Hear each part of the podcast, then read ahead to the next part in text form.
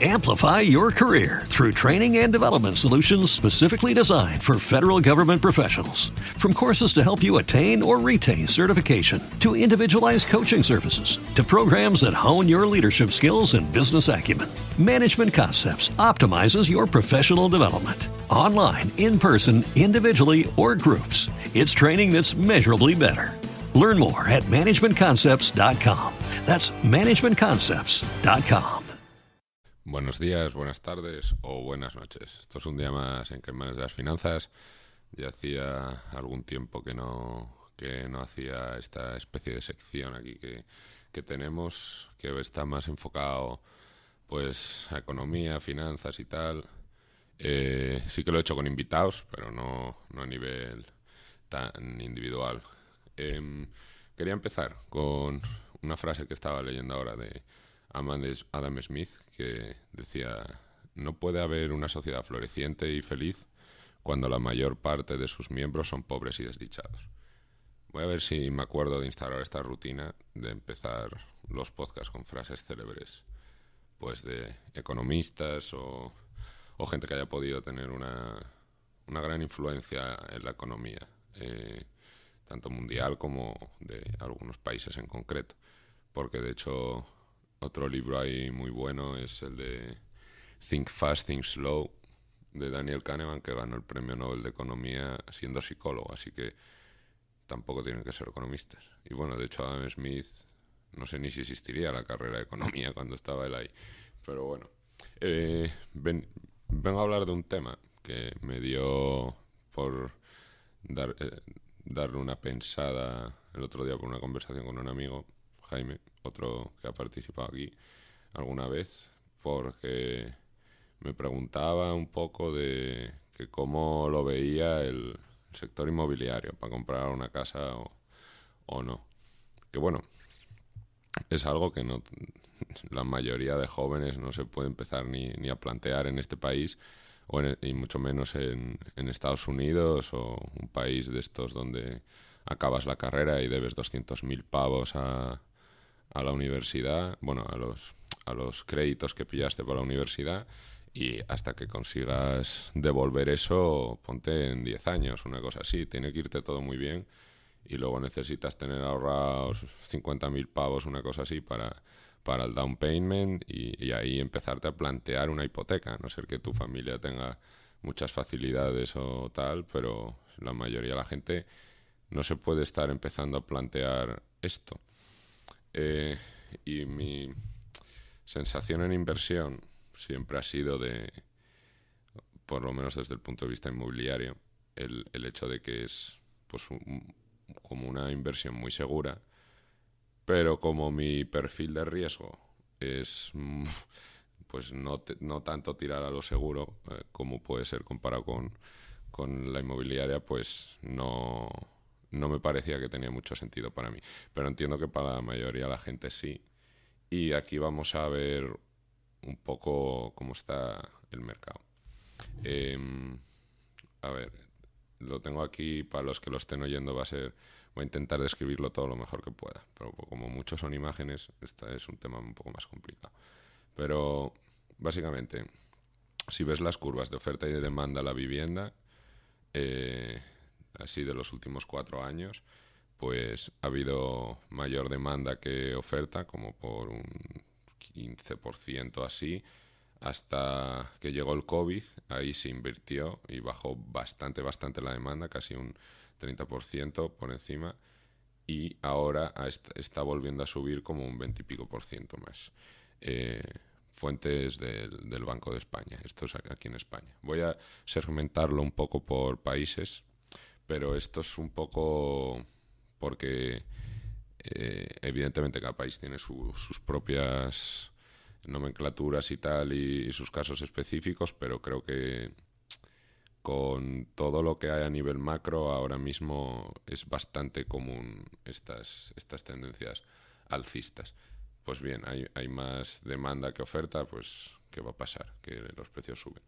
Em, tengo aquí también el SPK Schiller 20 City House Price Index, que básicamente mide el valor de los activos residenciales en las 20 metrópolis más grandes de Estados Unidos, voy a hablar ahora de Estados Unidos, perdón, ha, subido un 14,9% eh, en, en el rango de un año.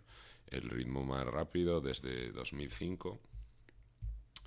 Y ahora voy a hacer mención a un estudio de la Reserva Federal de Dallas que publicaron hace un mes, creo, y que, que analiza, básicamente estudia si, si estamos ante una burbuja o no y sobre todo lo analiza con tres, con tres índices.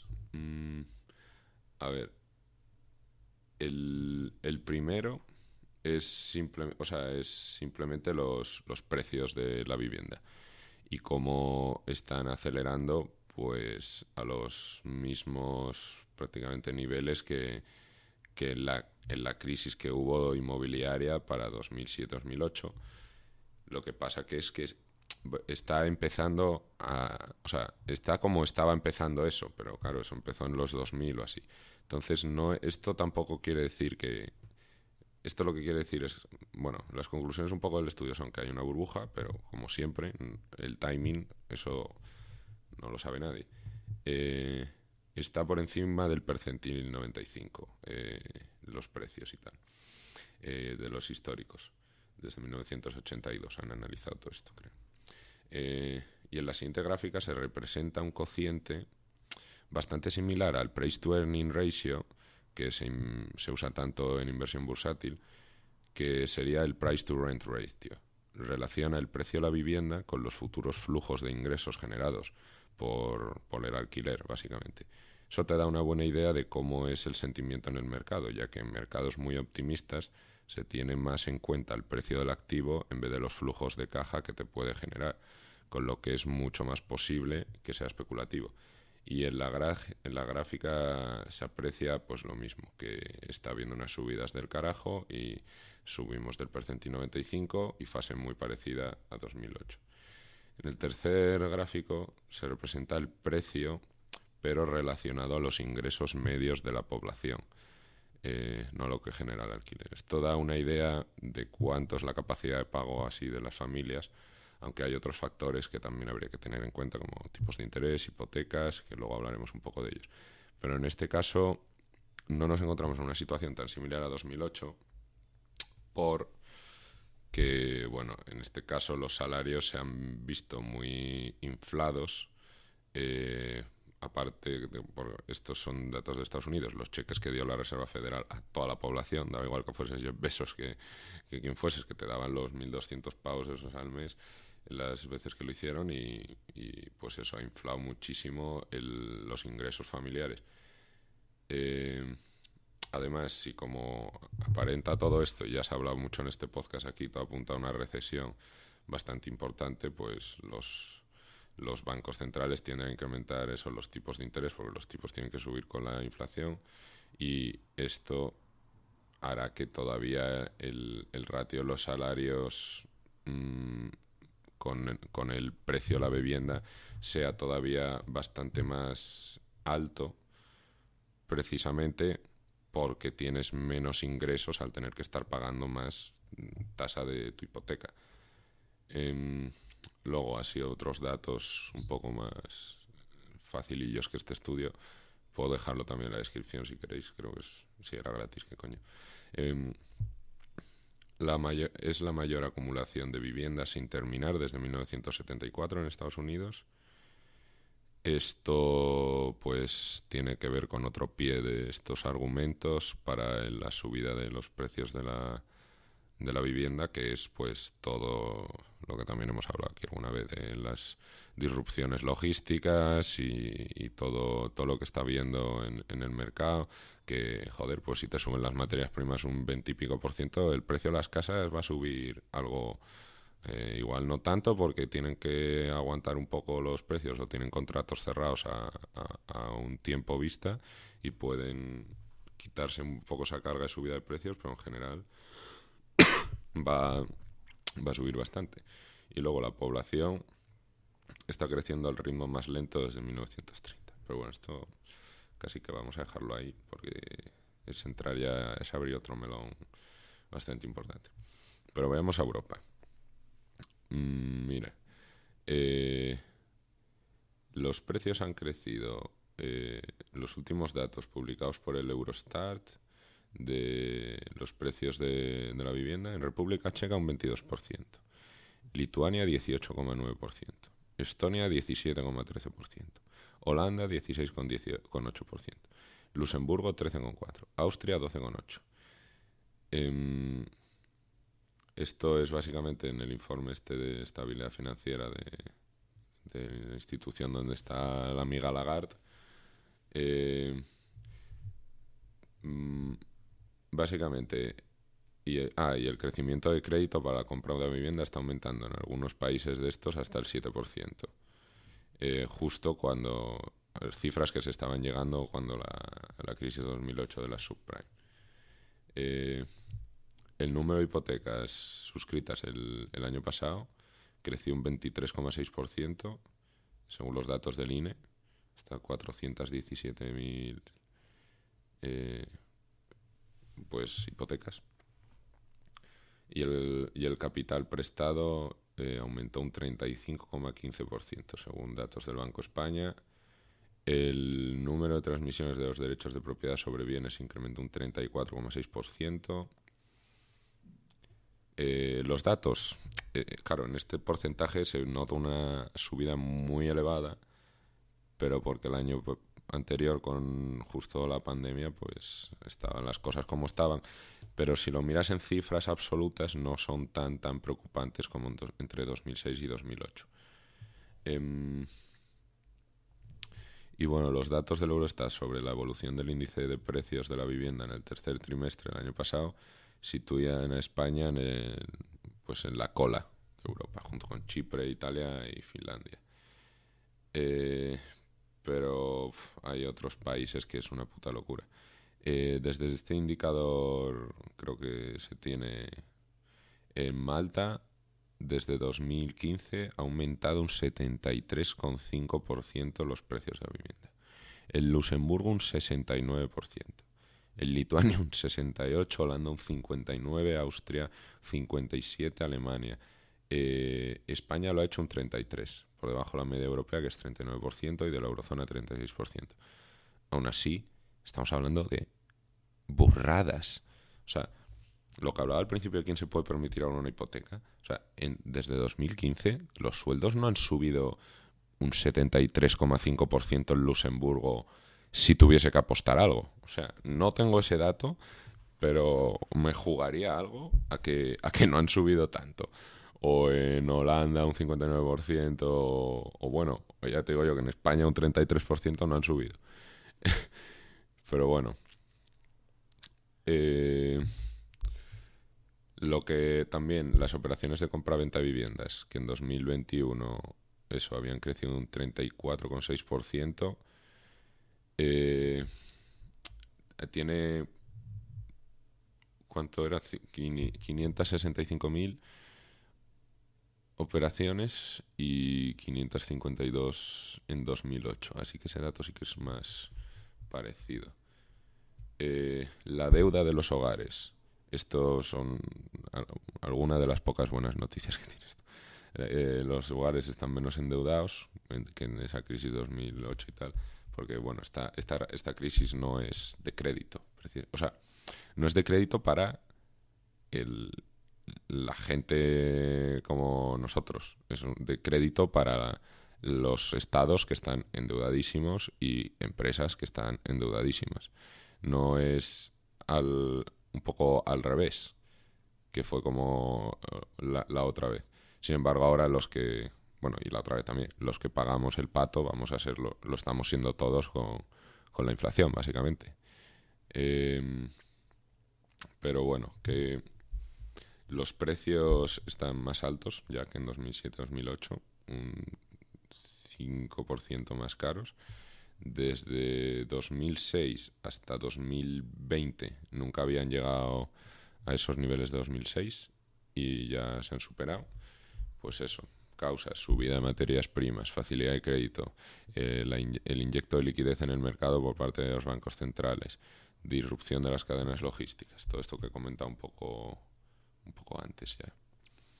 Eh, y esto me lleva, o sea, esto es un poco como el nivel macro, mm, así de, de los sectores inmobiliarios de estos países, para hacernos una idea, pues eso, que está caro, vaya, que está muy caro, está en récord de caro de la historia.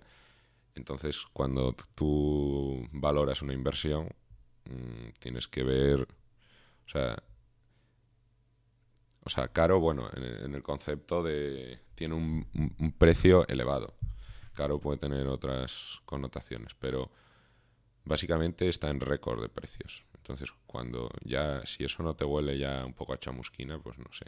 Pero ya como primer argumento, un poco de, de esta especie de tesis, que, pero otro que no sé si la gente se suele fijar tanto, pero eh, Aquí, eh, para el que no lo conozca, yo ya he hecho dos podcasts sobre Blackstone. Eh, bueno, BlackRock, Blackstone, que es lo mismo. Eh, y es algo que para, aunque sea ir teniendo una sensación de cómo está el mercado, ayuda. En plan, mirar qué está haciendo Warren Buffett, mirar qué está haciendo BlackRock, mirar qué está haciendo Bridgewater, mirar qué está haciendo Vanguard mirar qué están haciendo esos y no leer tanto igual el expansión que o que también bueno no está del todo mal leerlos pero que, que no te van a informar de lo de lo que esta gente de la información que tiene esta gente o de o sea estos van algo más adelantados. Y por ejemplo pues Blackstone su, su, su Aliseda que es la inmobiliaria que básicamente compraron el Santander y Blackstone que eso agrupa activos procedentes de toda la cartera está dañada del, del Popular. Eh, tuvo unas pérdidas, o sea, tuvo bastantes pérdidas el año pasado. Presa perdió, sumó, ¿cuánto era? Ah, sí, 460 millones en números rojos, 44% más de pérdidas de 2019. ¿Y qué están haciendo? Pues noticias, si pones Blackstone Noticias, te sale Blackstone vende 258 viviendas en Madrid por 120 millones. Blackstone cierra la venta AXA de 750 viviendas por 285 millones. Blackstone cierra la venta de más de 700 viviendas en Madrid por no sé qué. O sea, están, por un lado, están soltando lastre, están vendiendo pisos. Y cuando el mayor actor inmobiliario de España está vendiendo pisos, mm, deberías preguntarte por qué. Eh, Aparte, Blackstone lanza una OPA Atlantia por 12.706 millones de euros. Atlantia, que para que no lo sepa, es una empresa italiana que construye y gestiona la mayor parte de las autopistas italianas. Es la primera empresa en este sector en Europa, creo. Y, bueno, es un grupo, fue privatizado sobre el 2000, 1999, y ahora es del grupo italiano Benetton. Pues llegó Blackstone llegó a un acuerdo para adquirir también viviendas para estudiantes, propiedad del Real Estate Investment Trust, el REIT, que se llama American Campus Communities, por 12.800 millones de dólares. O sea, las cifras, esto es lo que me hace tanta gracia, cuando lees los, las, las cuentas de balance de estas empresas que pone gana tanto, dices tú, joder, o sea, es mucho, pero luego ves el volumen que mueven y no es nada comparado. O sea, aquí estaba hablando antes de que, habían perdido 460 millones de euros, ¿no? Mientras están, están haciendo varias OPAs y comprando activos de 12.000 millones de dólares, ¿sabes? O sea, eh, esas pérdidas les dan prácticamente igual. Eh, y cuando ganan, ganan también muy poco, porque en el momento que ganas y sacas algo, ya incluso estos tíos tienen que pagar algo impuestos. Sin embargo, si lo sigues todo reinvirtiendo, pues no, o no en la, en, misma forma. Han comprado también por 3.300 millones de euros eh, Crown Resorts, una empresa hotelera, y, si os vais fijando, que es, o sea, está divergiendo de, del sector inmobiliario de, de los pisos, pues a opciones también de real estate, pero más como pues alquilar a estudiantes, eh, esto de las autopistas. También eh, otros cuantos otros cuantos negocios de este estilo, hoteles, casinos, eh, sector industrial, parques industriales. Está está diversificando también hacia el, alquiler un poco. Em, esta empresa es la empresa con más datos cruzados del mundo, ya que es el máximo inversor en la gran mayoría de empresas que cotizan en bolsa, desde Google hasta el BVA.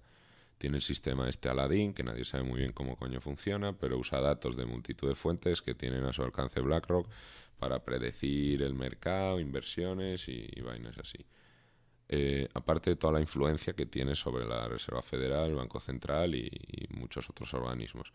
Solo decir que se contrató como asesor a BlackRock para la elección del quantitative easing, que ellos mismos básicamente elegían dónde se gastaba el dinero la Fed y adivina qué escogían, pues en ellos mismos la mayoría de las veces. Eh, pero bueno, esto ya hablé bastante en otros podcasts, en los otros dos de BlackRock y tal. Pero vaya, que saben lo que se hacen y están dejando de apostar por los pisos. El precio de la vivienda se está estabilizando un poco frente a las subidas de 2021, que ya decía que habían sido bastante heavy.